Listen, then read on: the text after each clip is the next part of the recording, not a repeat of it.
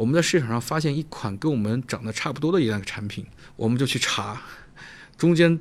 拨了好几个层层的公司，然后后来发现，竟然也是我们工厂生产，就在你们的产线上产出来。这这倒没有。然后当时我们做调查的时候，我自己也去了，这个就跟特工一样，买了眼镜，买了这个 晚上的拍的 DV，然后看到这个公司这个车一路跟啊啊，然后看到它是在里边生产，无法想象哇，原来工厂的套路这么深。我们当时一上来就被被迫涨了百分之二十的价格，成本价格，成本价格。那那你会反映到终端上吗？这个价格不可能的，你得自己消化。我必须自己消化。这个真的好可怕。是啊，是。所以后来我们发现，这真的是套路。创始人有的时候可能对待他的这个爱人、朋友的情商极低，但对待用户、客户的情商是极高的。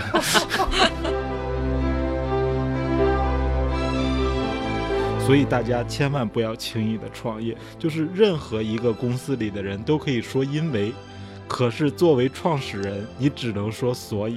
如果你有问题，没有人给你解决，最后就是我上，是吧？逃不掉这件事。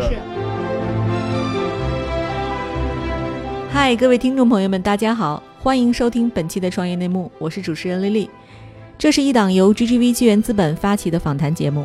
旨在为中国的听众提供更具专业视角的创业话题沙龙。我们深信，听故事是人类的古老本能，也将在每一期节目中尽可能的帮助嘉宾讲出他们最精彩的故事，讲出他们的创业内幕。亲爱的听众朋友们，大家好，欢迎收听本期的创业内幕。本期我们请到的嘉宾是中国销量及用户量最大的儿童机器人公司智伴的创始人王不凡先生，以及另一位就是大家非常熟悉的我们的好朋友小魏。好，二位跟大家打个招呼吧。大家好，我是专为解决家长教育忧虑而来的王不凡，我是置办机器人的创始人。那我呢，应该说是一位创业的老兵，主要是在儿童的智能教育的这个产业在做深挖。那么置办呢，是一家集儿童智能硬件和儿童教育平台以及新零售全渠道三位为一体的呃平台公司。我们希望通过我们的努力，给到我们更多的用户带来更好的教育资源。大家好，我是帮助丽丽录节目的小魏魏征哈，呃，顺便给小鹏汽车打广告，谢谢。OK，呃，刚才因为我注意到啊，就是我在跟王总聊的时候，然后呢，您给我提到两个概念，就是叫销量最大及用户最多的儿童机器人的公司，这两个概念能方便给大家解释一下吗？其实是这样，我们每一台。机器人的用户，它其实包括了孩子和我们的家长。那么孩子呢，它最直接的是我们的儿童智能硬件的用户，也就是说，一个机器人基本上是一个孩子在使用。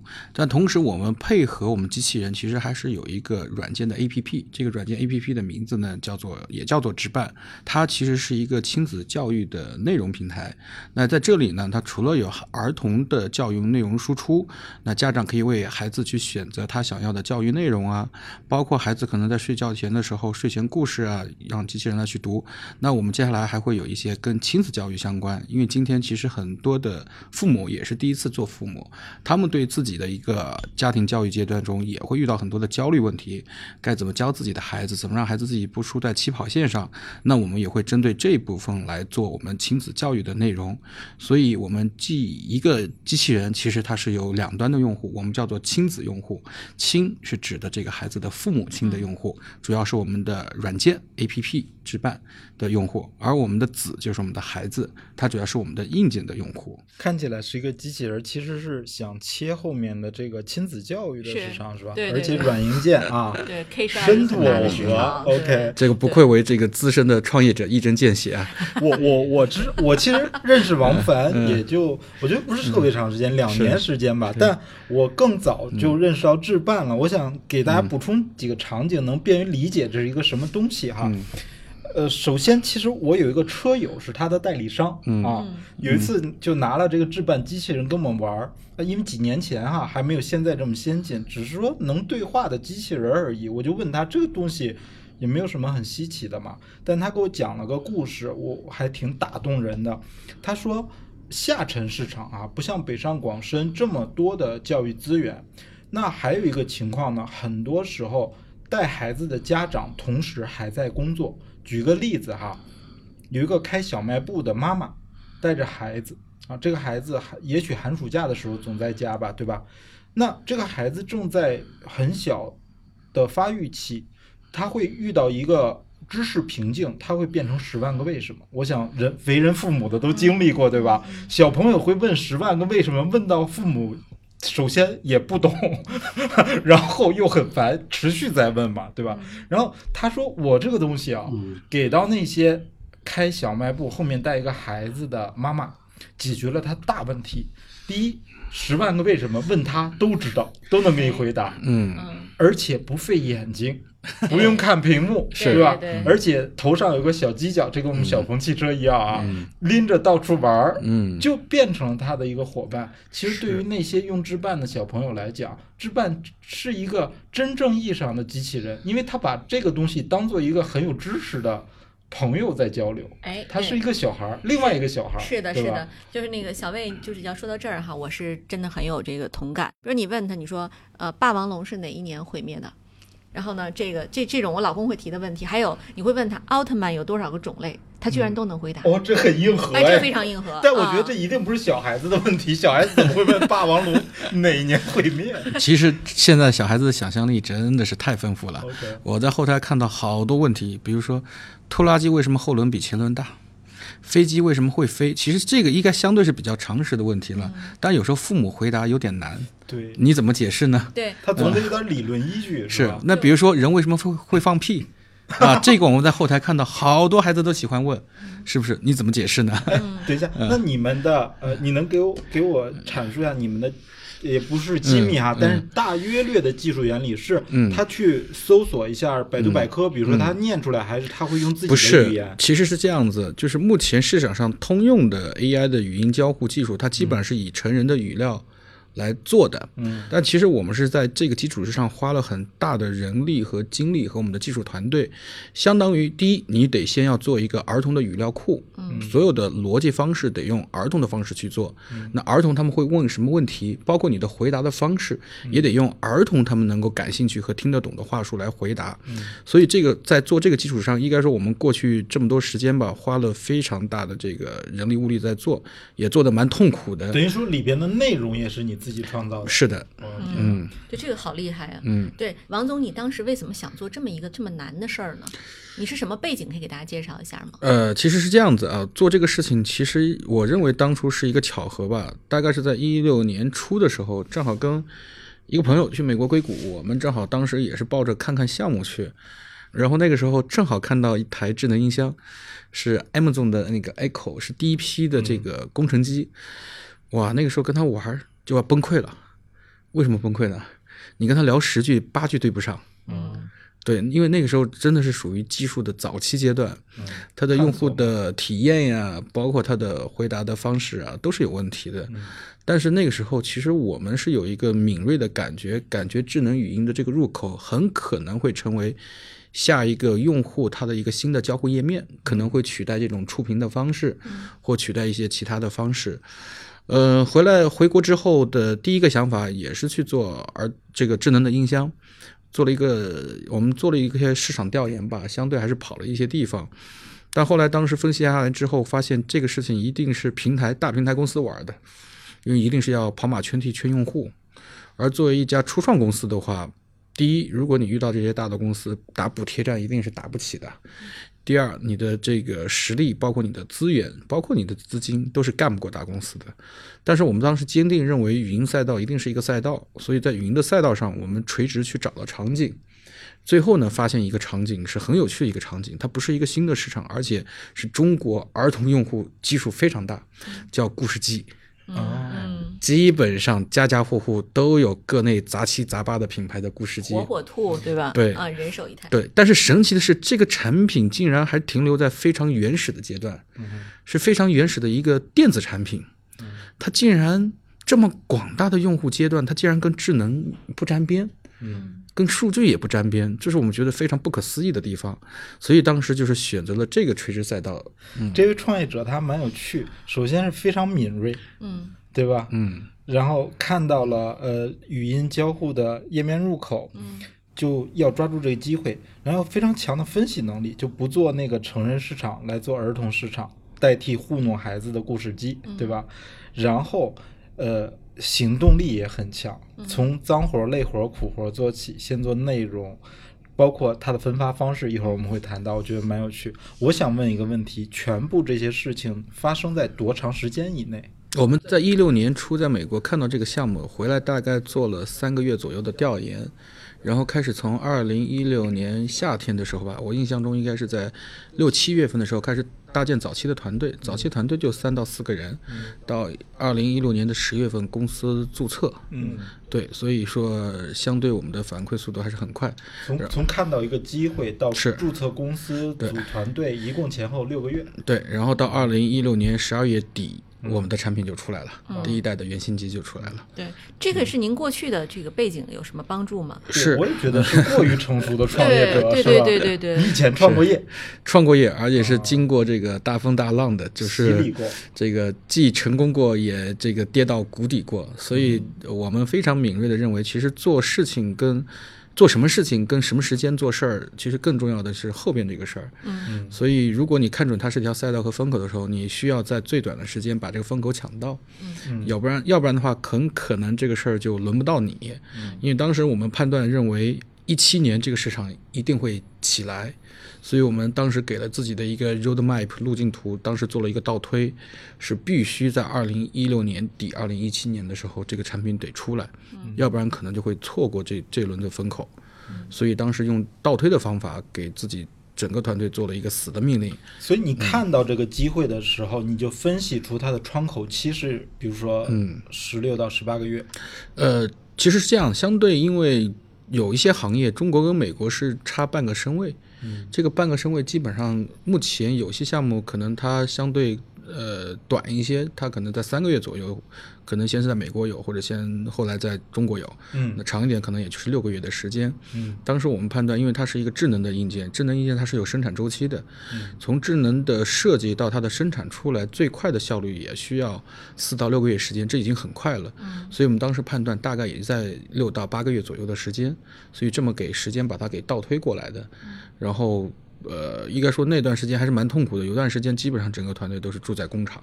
对，因为其实连雷军自己都说哈，做智能硬件是一件他觉得是一个大坑，是一个特别难搞的事是一。件 脏活、苦活、是累活。对，我很想知道这中间您遭遇的第一次滑铁卢是在什么比什如说你的么事件上？第一个嗯产品出来呀、OK，就不不不不不报不报这家的合作公司的名字了。确实，第一次对我们打击很大，我们无法想象，哇，原来工厂的套路这么深。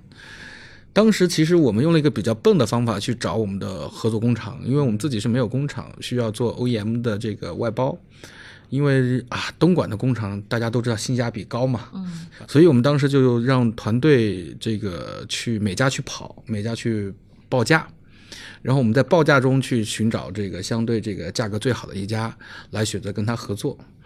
然后当时有一家这个加工厂吧，是那个我们的组装厂选择就是我们第一次合作的一家工厂，呃，哎，价格很好，我们发现别人家的价格比他都高，就这家价格非常的便宜。然后我们也去调研一下，工厂资质也还可以，工厂大概有大几百号人吧，这个也做一些外贸的单子，应该说相对也是比较正规。我们多次的考察，哎，就选择合作。合作的时候就发现，你只要合作了，你就进了这个圈套。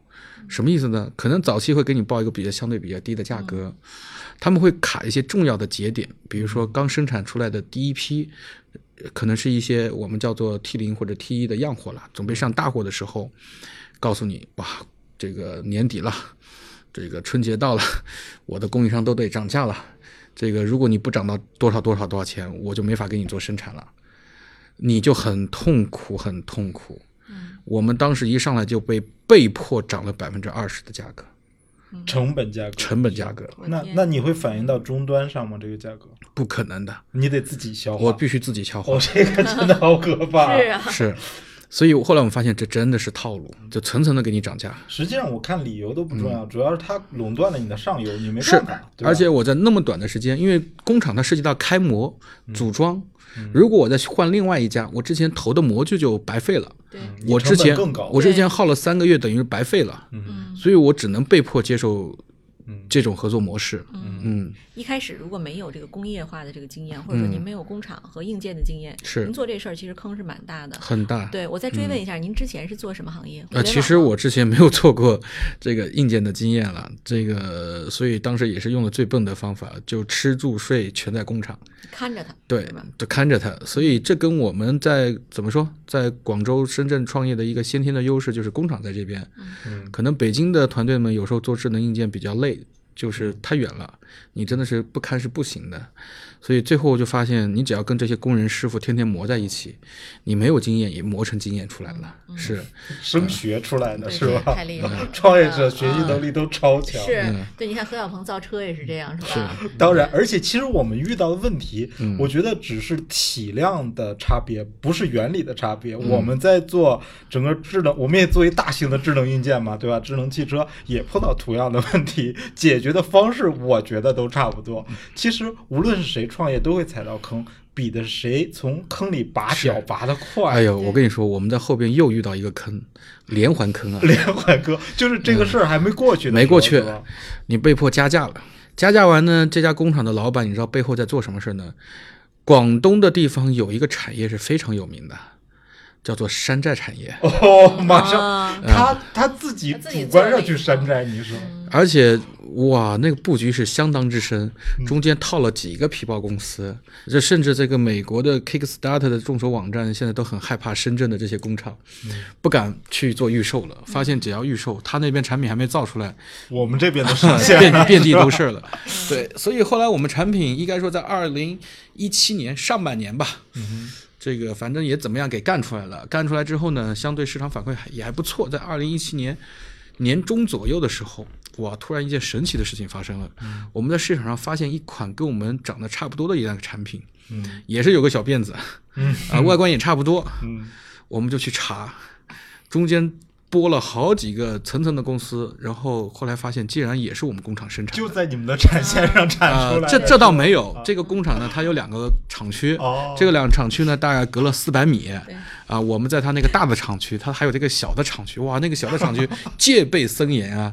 然后当时我们做调调查的时候，我自己也去了，这个就跟特工一样，买了眼镜，买了这个 晚上的拍的 DV，然后看到这个公司这个车一路跟啊啊，然后这个这个看到他是在里边生产，也是因为发生这个事儿，我们就立即断掉跟这能不家工厂的合能能不能。复现一下当时的心情？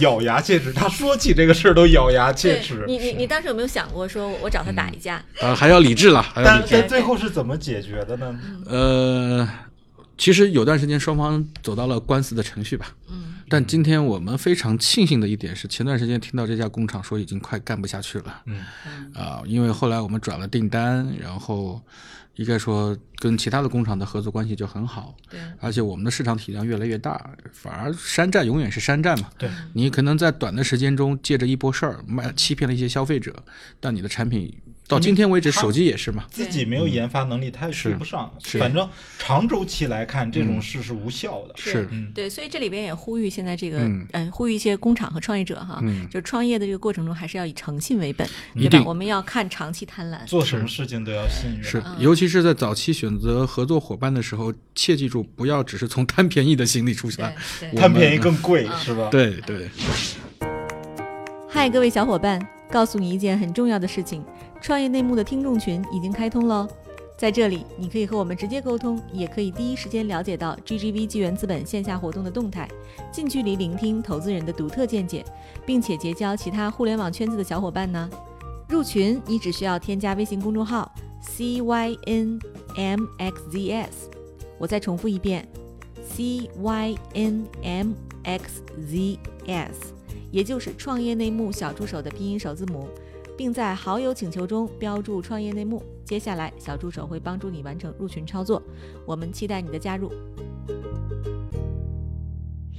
你刚才提到了渠道啊，然后你的产品线啊，各种布局，给我们一个时间线上的里程碑好不好？比如说嗯你什么时候卖到了呃十万台，是然后你是通过什么渠道？它的营销渠道很有意思哦。是我们第一台产品是二零一六年的十二月二十六号刚刚下线，应该说当时是第一次的十台，啊，只有十台，还是我们当时自己的员工组装出来的，这个算我们当时的这个。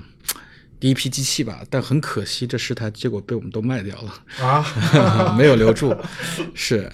然后后来在这个二零一六年的春节以前，二零一七年的春节以前了。其实我们早期的时候也为销售的事情头疼，嗯，怎么卖？嗯这个走电商，哇，当时这个流量不好打，大家这个品类是全新的。嗯，走线下，线下的这些卖儿童产品的说你这产品没见过，不知道怎么卖。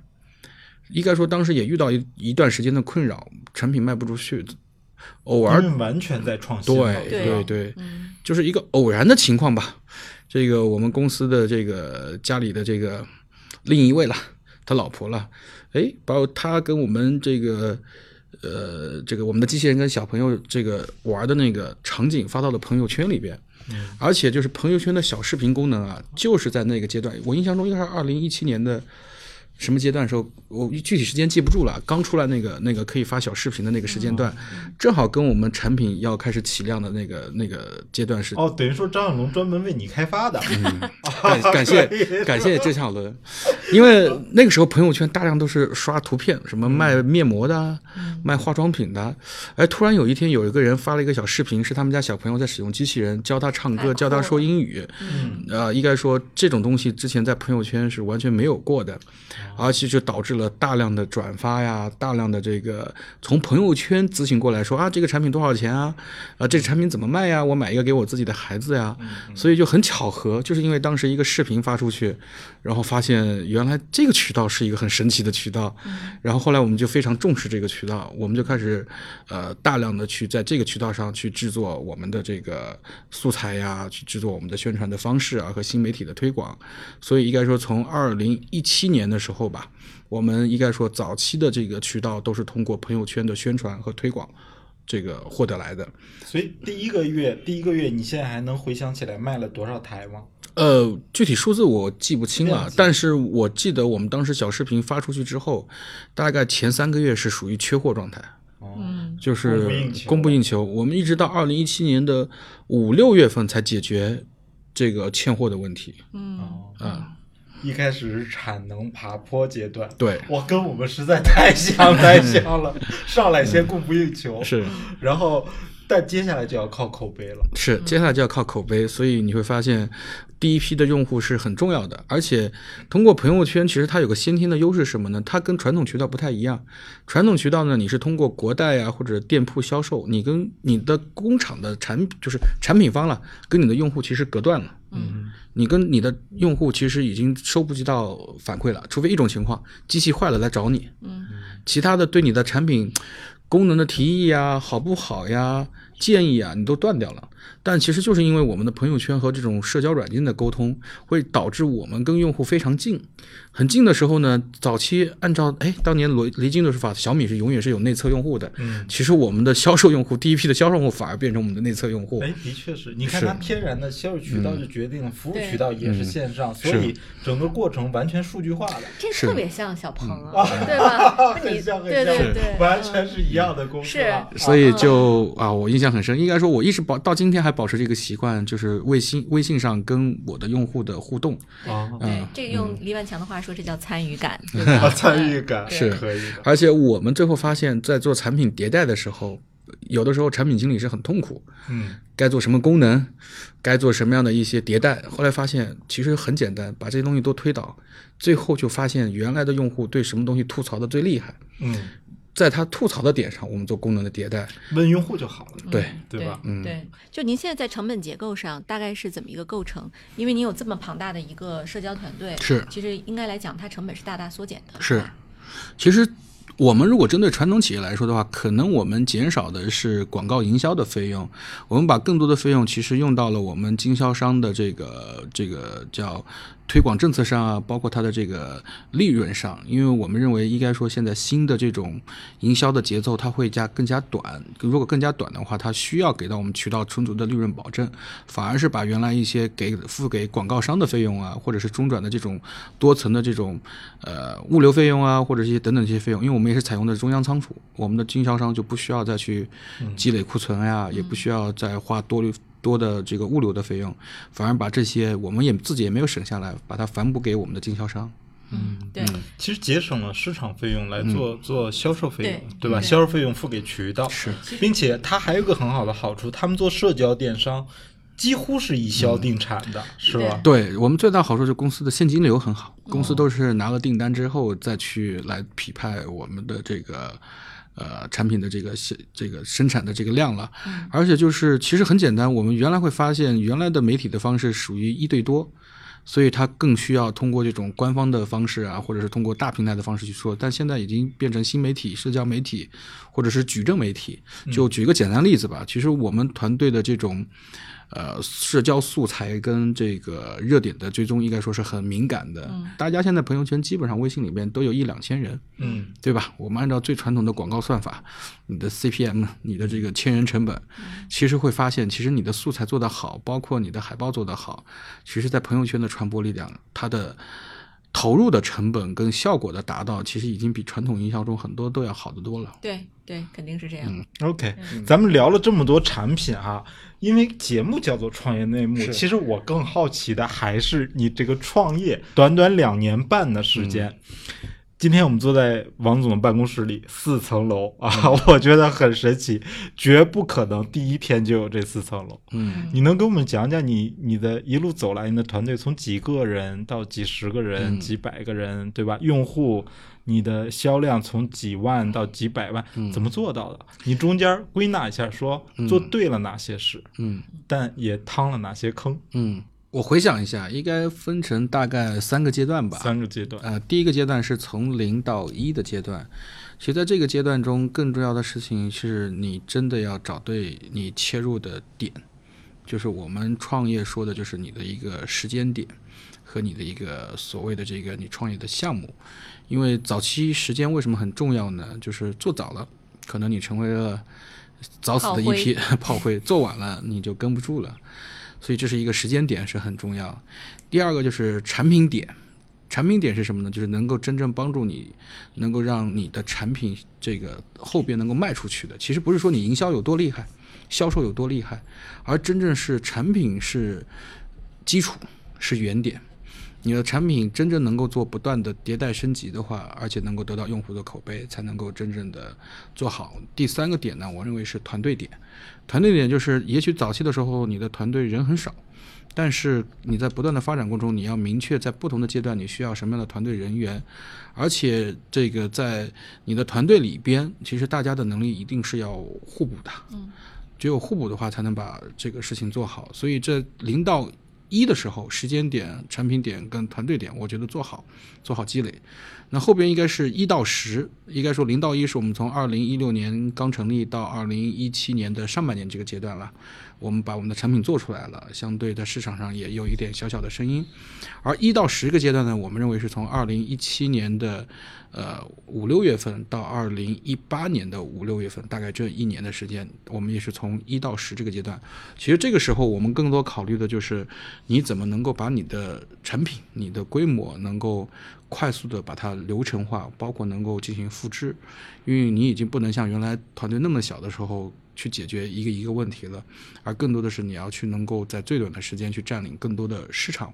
那这个时候我们就发现品牌点很重要，所以我们在二零一八年做的一个策略是在最短的时间，我们撒出去了很多的呃广告或者是很多的品牌认知。其实更重要的是让用户的。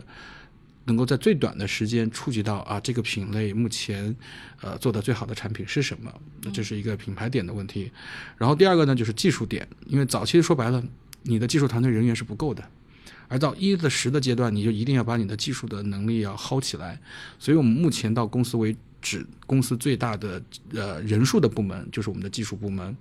然后会发现，其实技术点的话，在早期慢慢慢慢，它可能是相对比较缓慢的一个阶段，但后期发现它是公司最大的护城河和同类产品产生差异化的部分。嗯啊，到一到十这个阶段呢，其实还有一个很重要的阶段，是你公司的价值点，就是可能说的俗一点啊，就是很多人认为公司的价值或者是你团队的文化是什么，有的人认为不就是 墙上写的一句话嘛？包括我们早期的时候，在找公司的价值是什么，公司文化是什么，可能更多的是写在墙上的一句话，写在新员工手册的一句话。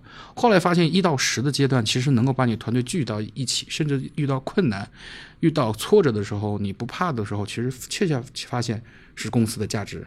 然后这是第二个阶段，到二零一八年的这个十月份，呃，二零一八年的五六月份发生事儿。到了二零一八年，到今天我们一直还在奋斗的这个目标，其实就是从十到百的这个路上了。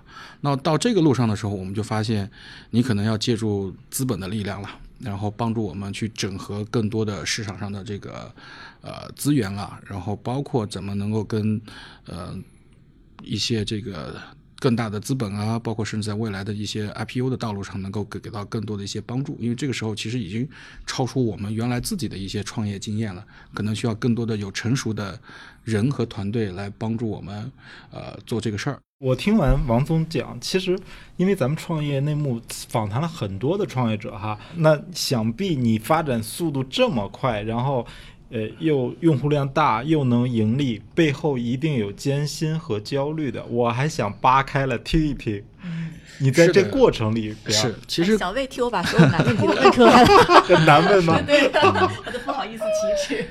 其实呃，确实啊，因为公司的发展包括业绩，它不是一条斜线直飞冲天，或者像一条斜线一直往上走的，它更像是一个台阶，嗯甚至像爬一座山一样。可能你在某个阶段把这个山峰给爬过去了，但是可能刚爬过，你又得迎来一个下滑的阶段。然后这个时候会遇到一些这个发展的瓶颈，甚至是一些市场的瓶颈，但可能你如果把它给跨过去会，你发现面对你的又是比原来高的一座山，你又爬到了山顶。比如说我们在很短的时间，这个用户这么多，当时有个很问题很困扰我们，售后能力跟不上。嗯就一下产品这么多出去，我们按照我们今天目前正常的咨询量来说的话，一周要有七千多个售后的这个咨询，而且到今天为止，我们都是自己在做，没有外包去做。短暂的时间尝试过外包，根本解决不了你的问题，因为产品是新的，而且它的服务的时效性跟不上，所以在那个时间段就非常严重的导致了我们市场的发展，因为哇，你的经销商就要崩溃了。嗯，这个我明明只是卖你服务跟对不上啊，对吧？对我明明只是卖你的产品，现在用户有了问题找我怎么办？公司这个不是说不解决，公司在排队，嗯，这个像堰塞湖一样。你最近的产能对跟不上，对应该说在一七年的时候，我们在下半年的时候会遇到过这样的问题，你花了多长时间解决？因为早期的时候我们的售后客服只有三到四个人，嗯。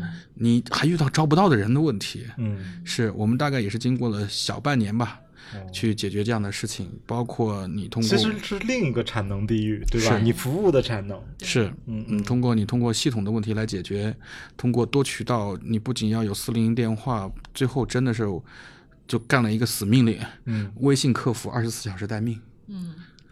啊，大家轮流接班解决这个问题。所以我们会神奇发现，我们几个微信客服竟然是大号，加满了好几个哦。五千人的大号。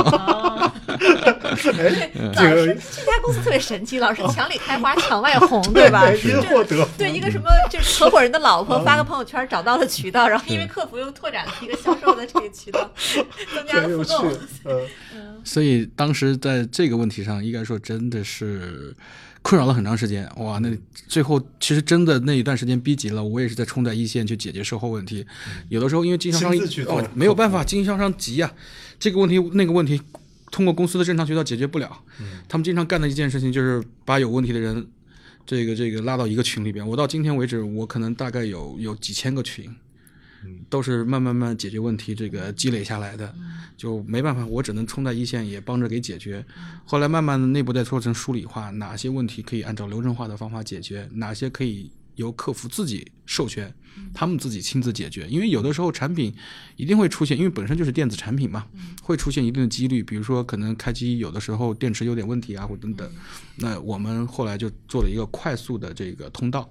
怎么帮他去进行最短时间的这个更换产品啊等等这些。后来慢慢慢把这个事情给解决掉了。当然到了今年，我们又遇到一个问题，就是体量又大了上去。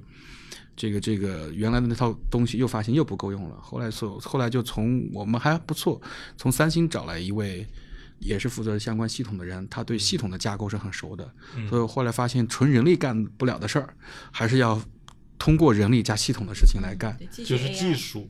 对，哎，我我我我就是我我听下来哈，就是我觉得这件事儿让我感觉是个特别具有这个挑战性，但是呢，特别能能看到这个王总，他每次遇到挑战，他都说的特云淡风轻，极其坚韧。对，我想讲这个问题啊，你听他刚才讲的，说云，你用了云淡风轻这个词啊，听起来很轻松，但是有一个信息，他说。解决不了客服的那个时间，他被拉进了几千个群，大家可想而知，几千个群是什么概念？信息噪音真的把人逼疯了。对我，我想给创业者说句话，就是。大家在讨论九九六的时候，你有没有想过一个公司的创业者是怎么工作的？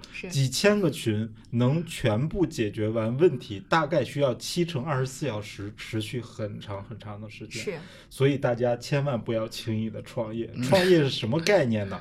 就是任何一个公司里的人都可以说因为，可是作为创始人。你并不能说，因为你只能说所以。